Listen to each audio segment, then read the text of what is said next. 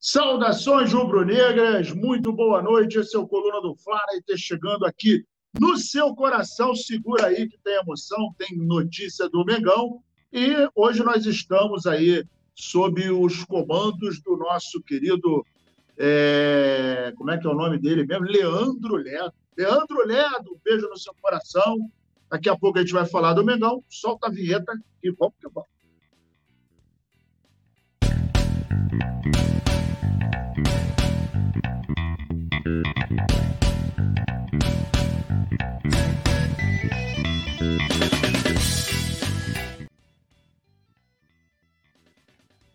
É isso aí, senhoras e senhores. Voltando aqui mais uma vez, e o que, que aconteceu? Vamos lá. São Paulo restringe acesso de funcionários e dirigentes ao vestiário do Flamengo. Finalmente, alguém dentro do Flamengo, é, com o comando do Flamengo, sob a batuta de quem pode mandar em alguma coisa, acabou tomando uma atitude que é absolutamente é, plausível, é absolutamente louvável, é absolutamente dentro de todo e qualquer contexto que é, alguém possa utilizar para acabar com o X9, para acabar com problemas internos, para acabar com vazamento de, de, de informações. E aí, o que, que o São Paulo fez? O São Paulo simplesmente ele é, restringiu o acesso de pessoas que não sejam do departamento técnico, da comissão técnica, os jogadores e algumas pessoas escolhidas. Então, portanto, quem não pertence ao setor, né? E aí vamos lá, tem que ter o roupeiro, o massagista, né? Ele, a comissão, os jogadores e mais algumas pessoas que ele entenda que deva estar ali. Então, o dirigente, é, amigo do sobrinho, do tio, do cachorro, do dirigente, é, é, é, afilhado de, de, de, de, amigo do papagaio. Meu irmão, não tem que ter isso. Por que, que não tem que ter isso? Porque é muito simples. Vamos lá. Se a gente for comparar o Flamengo com uma empresa, e de fato é uma empresa, tem o setor de futebol, lá tem trabalhadores, né, e os trabalhadores têm o seu salário, tem as suas metas, tem as suas conquistas, tem os seus dissabores, tem uma hierarquia. Então, tem que acabar com essa brincadeira de que futebol, departamento de futebol, campo de futebol, se a gente for lembrar da década de 80, de 90, até início dos anos 2000, o campo de futebol ele tinha é, o pessoal da reportagem, os fotógrafos, os profissionais que deveriam estar em campo, né? Gandula, comissão de árbitro, uh, uh, o pessoal da mesa, né? Mas, pô, é, principalmente em final de campeonato, quando estava acabando nos, nos, últimos cinco minutos, nos últimos quatro minutos, uma multidão de pessoas na beira do campo. E aí tinha amigo de dirigente, parente de dirigente, amigo de jogador, amigo do amigo, amigo do amigo do amigo do amigo. E isso sempre contamina o ambiente. Quando você não tem profissionais que são credenciados, que são é, acostumados, que são os caras que estão ali porque necessitam trabalhar, você tem algum, sempre vai ter algum problema. É muito simples, né? Você às vezes olha numa, quando você entra numa empresa e tem o, o local destinado, o local físico destinado ao público, né? Ao cliente e tem, geralmente, tem lá entrada restrita para funcionários. Acabou. E aí, você, para não contaminar alguns setores da empresa, nem todo mundo pode entrar. É a mesma coisa. Se o cara não é do departamento de futebol, então tem lá o, o, o, o Sampaoli, preparador físico, preparador de goleiros, tem o cara que é o maluco que fica na orelha dele, tem um que segura o, o, o, o óculos e tem outro que fecha o agasalho. É dele? Beleza. É, o departamento médico. Quantos? Ô, doutor, quantos o senhor precisa para entrar no vestiário? Ah, preciso de eu e mais um auxiliar. Show. Massagista, beleza. E os jogadores. Esse negócio de dirigente ir para irmão, dirigente tem que acabar o jogo, acabou o campeonato, aí vai lá para abraçar a rapaziada, ok. Mas, ah, mas o cara é presidente, ah, o cara é diretor. Amigo, fala com os caras antes de chegar no ônibus. Vai no ônibus conversando com o jogador.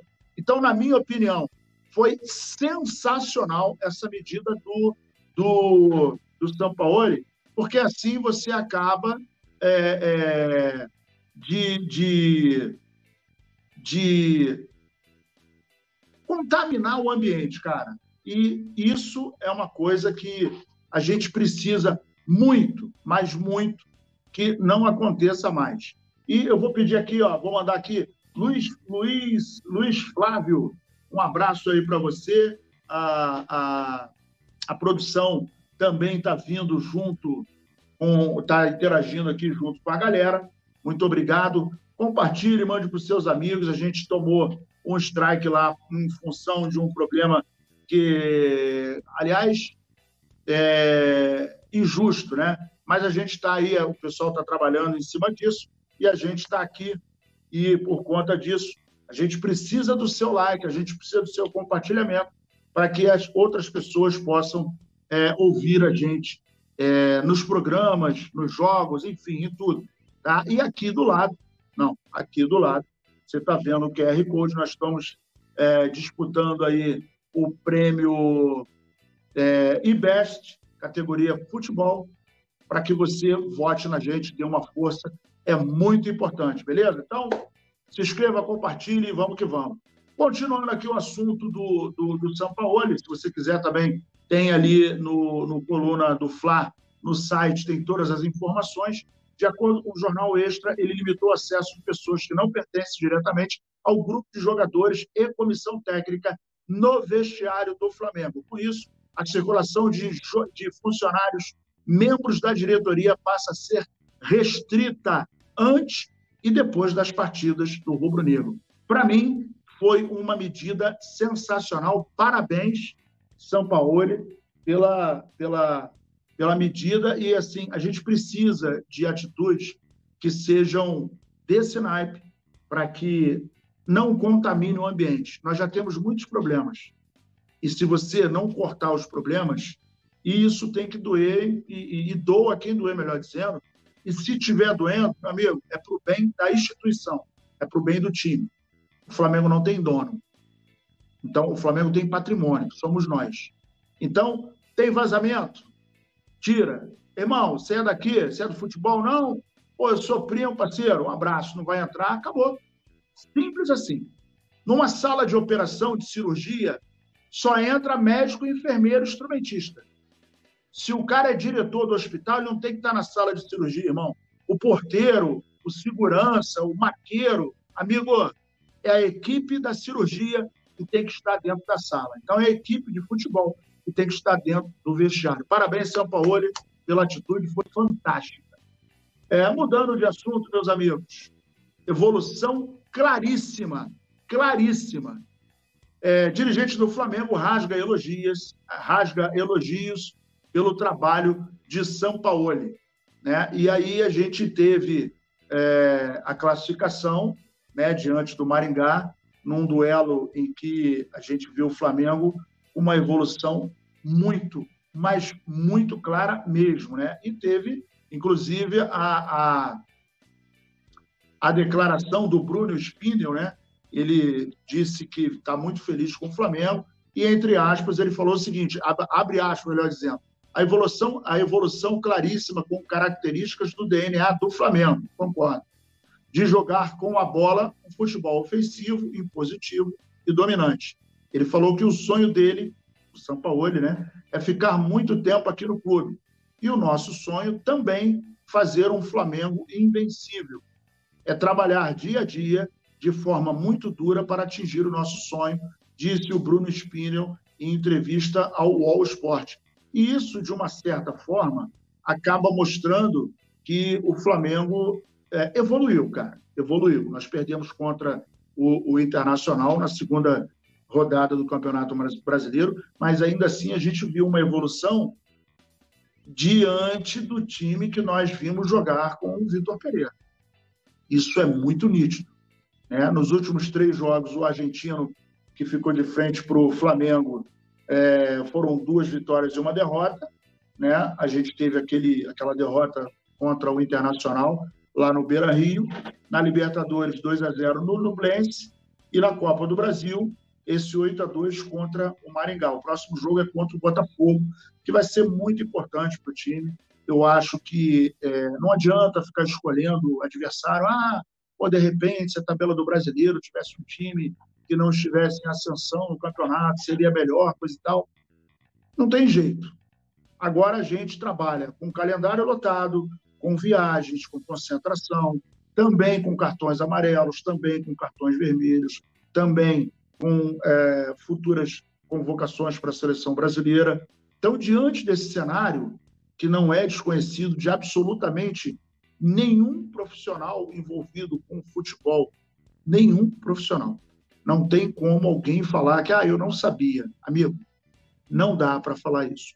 Todos nós sabemos que o calendário é inchado, que as viagens são longas, que existem muitos problemas físicos, que existem problemas com cartões, que eventualmente também é, nós teremos convocações para a seleção brasileira. Então, de repente, Ayrton Lucas pode ser convocado, né? o Arrascaeta para a seleção dele, o Pedro pode ser convocado, o Gabigol pode ser convocado, o Gerson, do jeito que está jogando, pode ser convocado.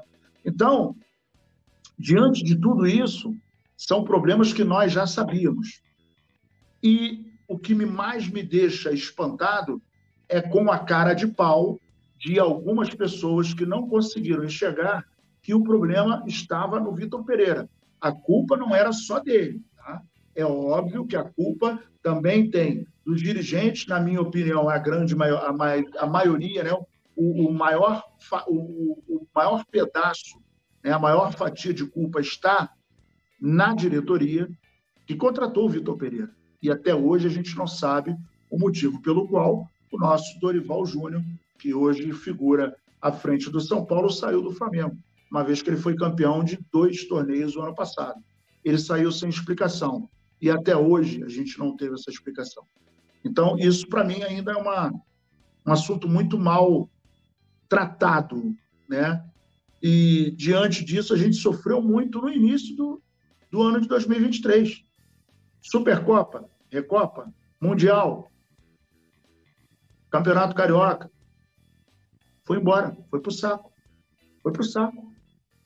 Então, é, é, a gente, diante desse panorama, e eu já falei em alguns momentos, eu já falei em alguns programas, já falei em algumas opiniões que eu dei, que o Flamengo, quando começa a entrar nessa, nesse pântano de inércia, para mim, a crise diante do Paulo Souza e diante do Vitor Pereira, para mim, foram as duas maiores crises do Flamengo, da história.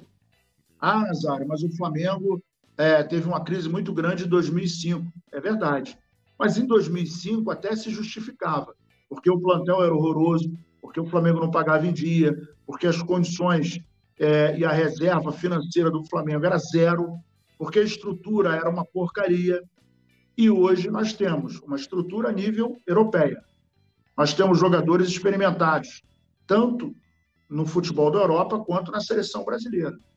Não precisa ir muito longe. Ou na sua seleção de origem. Vidal, Arrascaeta, Pulgar, e por aí vai. É, nós temos os salários em dia. E os jogadores do Flamengo, a gente não pode dizer que ganham mal. Não dá para dizer que ganham mal. E a nossa estrutura, ela é fantástica, tanto a física, tanto a física, quanto o, o instrumental, os profissionais que lá estão, departamento médico, né? E aí, por exemplo, o que nós pecamos, por exemplo, de janeiro para cá foi com a preparação física, mas aí a preparação física veio com o, o, o técnico, o senhor Vitor Pereira. Então, diante disso, a gente tem um Flamengo que, para mim, tá, viveu a pior crise da sua história. E esse, esse problema faz com que eu pense o seguinte: o Flamengo deve ter uma comissão técnica permanente. Porque Quando o São Paulo for embora, quando outro técnico vai embora e fica um hiato, é complicado. O Mário Jorge chegou e aí ele tirou a sua experiência do com que ele tem na base. E de dois jogos ele perdeu um. Culpa dele? Não. Não tem como você culpar um, um, um profissional que não está atuando com aquele time, com aquela estrutura, com aquele elenco. Ele estava em outra vibe. Ah, Nazário, mas aí é só pegar a galera e botar para jogar. Não é assim. Se fosse assim, o Vitor Pereira ia fazer sucesso, o Paulo Souza ia fazer sucesso, o senhor Renato Portaluppi ia fazer sucesso no Flamengo. E não é assim. A gente viu na goleada de 8 a 2, agora no Maringá, como o Flamengo estava. Ah, Nazário, mas o Maringá é um time fraco. É, mas a gente perdeu no time fraco. Em dois jogos, nós tomamos quatro gols desse time fraco. No primeiro jogo, o Flamengo estava absolutamente perdido. No segundo jogo, o meio-campo estava aberto. Mas a proposição era que o Flamengo amassasse, não deixasse respirar, trabalhasse o tempo inteiro na no campo ofensivo né, do Maringá. O campo ofensivo do Flamengo, campo defensivo do Maringá. Com isso, o Flamengo acabou abrindo alguns espaços, mas foi um risco calculado. Não foi um acaso. E vamos combinar que um dos gols, né, o segundo gol, foi uma sorte danada. Bateu nas costas do, do atacante e a bola encobriu o Santos. O primeiro gol foi um gol contra, em que o Fabrício Bruno é, deu uma vacilada quando ele viu a bola tinha batido nele e tinha entrado. Então, assim, para mim o Flamengo evoluiu, para mim o Flamengo tem o dedo sim, tem o DNA sim, claro, que ainda não chegou aonde deveria em relação às movimentações, o posicionamento e a maneira de jogar, 100% daquilo que o São Paulo gostaria. Mas a gente está vendo um Flamengo que não é mais aquele time reativo, não é aquele time perdido, espaçado. É, um dos aspectos que precisa melhorar, por exemplo, é o condicionamento físico. E é inadmissível você estar tá quase que no meio do ano com um condicionamento físico comprometido. O time do Flamengo está com condicionamento físico ainda comprometido, porque não está em 100%. E essa culpa, parte é até dos jogadores, uma pequena parcela, porque cada um tem que ter a sua responsabilidade, não tem nenhuma criança. Mas vamos lembrar que o Gabigol, sempre muito criticado, começou a treinar fisicamente duas semanas antes de voltar. E qual é a outra parte que tem culpa? A diretoria que deu um espaço de tempo muito grande para as férias, sabendo que nós tínhamos compromissos importantíssimos em 2023. Lembrando que se o Flamengo chegar à final da Copa do Brasil, do Brasileiro e da Libertadores, nós vamos chegar em algo em torno de 81, 82 jogos.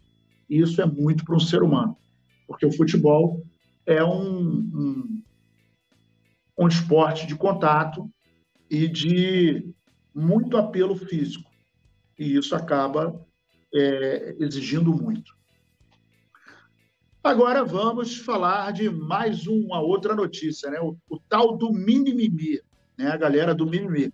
Antes de falar do mimimi, vou mandar um abraço aqui para a galera. O Lúcio Flávio está junto com a gente. É, o Yuri Reis, boa noite, mestre Nazário. Boa noite, Yuri Reis. Você por aqui, compartilhe mande para os seus amigos para a gente poder é, divulgar o nosso trabalho, beleza? Estamos juntos e misturados. Yuri Reis, o terror de Salvador. Gente da melhor qualidade. Ah, é, a, o, o, que a gente vai falar aqui, o Spinel minimiza a postagem polêmica de Gabigol sobre a Rascaeta após a classificação na Copa do Brasil. Então, uh, o Flamengo, como todos sabem, venceu o, o, Maringá, né? E aí o Gabigol, após a vitória, em tom de brincadeira, repostou um vídeo de Arrascaeta e pediu para o Meia retornar ao time, já que, segundo o camisa 10, apenas o uruguaio, Arrascaeta, enxerga dentro de campo. E aí o, o, o Spinel é, quis minimizar e tal, ele é executivo da pasta do Rubro-Negra, né? E ele disse o seguinte, abre aspas, o mais importante de tudo é que o Flamengo faz um ótimo jogo. Ele fez um, um jogo excelente, não só pelo gol, mas pelos momentos que ele fez em campo participação em gol no passe do Vidal, depois para o Pedro, e o mais importante é o desempenho de todos, o desempenho coletivo. É um grupo unido e muito qualificado. Isso é mais importante do que tudo, do que a postagem dele, a conversa com a Rascaeta. Destacou também numa entrevista que ele deu para o portal UOL. E aí, qual é o, o blá blá blá? Na minha opinião, Gabigol não falou nenhuma mentira, porque o Rascaeta enxerga muito bem o jogo. Outra coisa, o Gabigol deu uma de Arrascaeta. O passe que ele deu para o Vidal, o Vidal dá para o meio, gol do Pedro. O passe que ele dá para o Pedro, o Pedro fez o gol. É, em outros jogos, por exemplo, em outros gols, por exemplo, é, uma bola que ele dá, pro, se não me engano, para o Everton Ribeiro, Everton Ribeiro triangula com o Gerson, ele vai no fundo, cruza para o meio, Pedro, gol. O Gabigol participou. Então, é, o que nós estamos vendo é um Gabigol muito participativo, o assunto não é ele, né? é a polêmica é, que se, se criou por conta das palavras dele, não falou nenhuma mentira, o Arrascaeta, inclusive, que está se recuperando, daqui a pouco vai voltar ao time, né? e a nossa torcida é que ele volte rapidamente, porque nós sabemos que o Arrascaeta, a ausência do Arrascaeta, o Flamengo perde muito em criatividade. E a grande verdade é que o Everton Ribeiro é um baita jogador, é, também é, é, é um jogador cerebral, mas ele não está numa boa é, fase. Isso é uma verdade, isso é incontestável. Não tem como a gente brigar contra isso. Então, é, é, é um fato que o problema é que é Flamengo, né? Então, se alguém falar que o Flamengo é feio, é bonito, é amarelo, é alto, é baixo, ah, se eu falar que, olha, o, o, o Pedro, se ele falar, Pedro, volta porque só você faz gol, aí vai ser outra polêmica, né? Então, parte da imprensa, parte da torcida. Infelizmente, o Flamengo ainda tem alguns torcedores que são mimizeiros, né? Então, começam a criar uma polêmica que é desnecessária. O Flamengo está indo no caminho que precisa ir. Precisamos de gol, precisamos de concentração, precisamos de união, precisamos de de trabalhar e trabalhar muito, porque ainda faltam, ainda restam três campeonatos. E o Flamengo precisa muito de conquistar os três. E assim, o mais difícil, que creio que por conta do calendário seja o brasileiro. É um campeonato que você precisa de mais regularidade, mas o que não deixa atrás a Copa do Brasil e nem a Libertadores. Né? Cada jogo são 180 minutos de decisão. E o Flamengo precisa estar concentrado, precisa estar num dia bom para jogar, precisa acertar. Né? É, por exemplo, se o segundo, se o jogo contra o Maringá fosse um jogo decisivo, a gente estava na água. É, decisivo que eu digo, o último jogo, né? porque ele é um jogo decisivo. Foi um primeiro jogo em que se construiu um placar de 2 a 0. E se o Flamengo tivesse jogando, eu arrisco a dizer que se tivesse na mão do senhor Vitor Pereira, a gente não ia conseguir fazer oito gols. Até porque a gente não viu nenhuma evolução. Aliás, nós vimos involução do time na mão do senhor Vitor Pereira. A primeira decisão, todos nós lembramos, Supercopa contra o Palmeiras, nós é, sofremos quatro gols. E isso é muito para um time que está numa decisão, ainda que diante do Palmeiras, mas quatro gols numa decisão é muito, é muita coisa, é muito é, perigoso. Né? É, vamos lembrar que o Flamengo, domingo, quatro da tarde, vai enfrentar o Botafogo pelo Campeonato Brasileiro, terceira rodada. É importante nós ganharmos esse jogo, né? visto que nós ganhamos o primeiro e perdemos o segundo. E três pontos, ainda que no início, são muito importantes e farão falta lá no final do campeonato. A gente sabe muito bem disso. Meus amigos, o Flamengo confirma a negociação para renovar o contrato do Gabigol. Embora, embora o contrato do Gabigol vá até dezembro de 2024, a diretoria acha que é, é absolutamente salutar começar a pensar nisso agora para não abrir uma brecha para que outros, é, outros times possam ofertar né, alguma vaga para o, o, o Gabigol, né, tentam, é, que tentem seduzi-lo. Eu acho que isso, é, do ponto de vista profissional, é claro que o Gabigol ama o Flamengo, é uma figura, para mim, é o, o, maior ídolo do Flamengo, depois do Zico. Né? Ele é o símbolo do Flamengo, ele tem a cara do Flamengo, ele faz coisas que jogadores que passaram muito mais tempo que ele no Flamengo não fizeram. Ele tem uma identificação muito grande com o Flamengo, ele tem uma empatia muito grande com a torcida do Flamengo. As crianças, inclusive, de outras uh, uh, torcidas, é, tem uma, uma, uma, uma, sinergia muito grande com ele, né? Inclusive, outro dia eu estava vendo na, na, na, não lembro onde que eu estava passeando e não sei se foi no Instagram, eu vi uma foto do, do ele no túnel e as crianças, né, os mascotes do Vasco, todos olhando para o Gabigol assim, com aquele olhar, um olhar diferente, né? Um olhar que é um olhar bem peculiar, eu diria. E isso a gente não vê em outros jogadores. Né? A gente já flagrou, inclusive, o Gabigol indo para outros estados, estados para jogar contra times no Sul, no Nordeste, e a, as crianças da torcida chamando o Gabigol, Gabigol, Gabigol. Então, assim, ele tem uma, uma imagem muito forte, né, muito identificada com o Flamengo. Há quem não goste dele, eu respeito, mas é aquele detalhe: é, o Gabigol não vai se casar com a nossa filha. O Gabigol é apenas o jogador do Flamengo. Então ele não tem que ser maravilhoso, educadésimo e não sei o quê. Eu acho que ele é um cara que é, nunca tive contato com ele diretamente, mas é óbvio que tem que haver uma, uma empatia com a torcida, isso ele tem, ele respeita e respeita muito a torcida do Flamengo. E, para mim, uma das provas mais contundentes de que ele respeita a torcida do Flamengo e a própria instituição é o fato, e eu não me canso de falar nisso, é o fato dele ter aceitado essa posição dentro de campo. Ele é um cara que abriu mão de ser um homem-gol para servir o Flamengo. E um exemplo muito claro disso foi também no jogo contra o Maringá. Ele foi garçom da noite.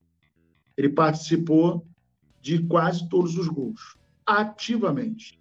Se ele não deu o último toque, ele estava envolvido na construção da jogada que resultou em gol.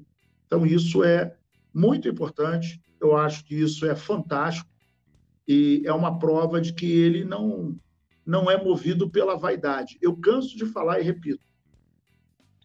Uh, se fosse no lugar dele, Romário, Miller, Careca, Baltazar, Luizão, é, Obina, uh, Paulo Guerreiro, qualquer outro centroavante, centroavante que jogou no Flamengo ou até de outros clubes.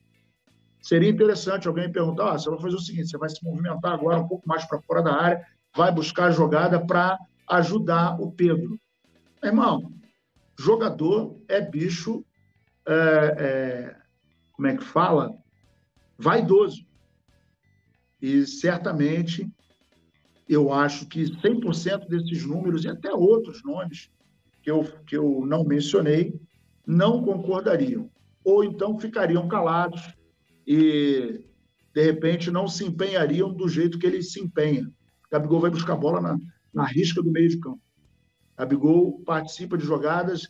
Quando ele não está sendo acionado, ele vai buscar a bola, ele aparece, ele toca, ele é um líder, ele incentiva e ele é um cara que merece muito a nossa consideração. Em função disso, eu acho que o Flamengo está super certo de buscar essa renovação e respeito máximo para o Gabigol. Beleza, galera? Eu vou ficando por aqui, agradecer ao nosso querido Leandro Ledo. Alô, Leandro! Leandro Ledo. Leandro Ledo é um gigante aí, tá no comando das carrapetas. Agradecer a você que está junto com a gente e dizer que nós estaremos no ar daqui a pouco, nove da noite. É, amanhã também tem pré-jogo. Domingo, nós vamos para o ar para transmitir o jogo Flamengo e Botafogo, 4 da tarde, Maracanã, terceira rodada do Campeonato Brasileiro. Valeu, galera. Tamo junto e misturado. Flamengo até morrer. Alô, nação do Mengão! O Coluna do Fla está concorrendo ao prêmio IBEST na categoria Esportes. Vamos votar e votar muito para mostrar a força da nação rubro-negra e ajudar o Coluna do Fla a ganhar esse prêmio importante. Vamos votar! O link tá na descrição do vídeo e fixado nos comentários. Alô, nação do Mengão! Esse é o Coluna do Fla. Seja bem-vindo! Se inscreva no canal, não esqueça de deixar o seu like, pega o link, compartilha para geral, comente, comente bastante, queremos te ouvir. Aqui você tem a melhor transmissão dos jogos do Flamengo na internet. O Coluna é brabo e tem o Podfla, o podcast da nação. É muita resenha e um show de cobertura do maior do mundo, do jeitinho que a nação merece. Esse é o Coluna. Saudações.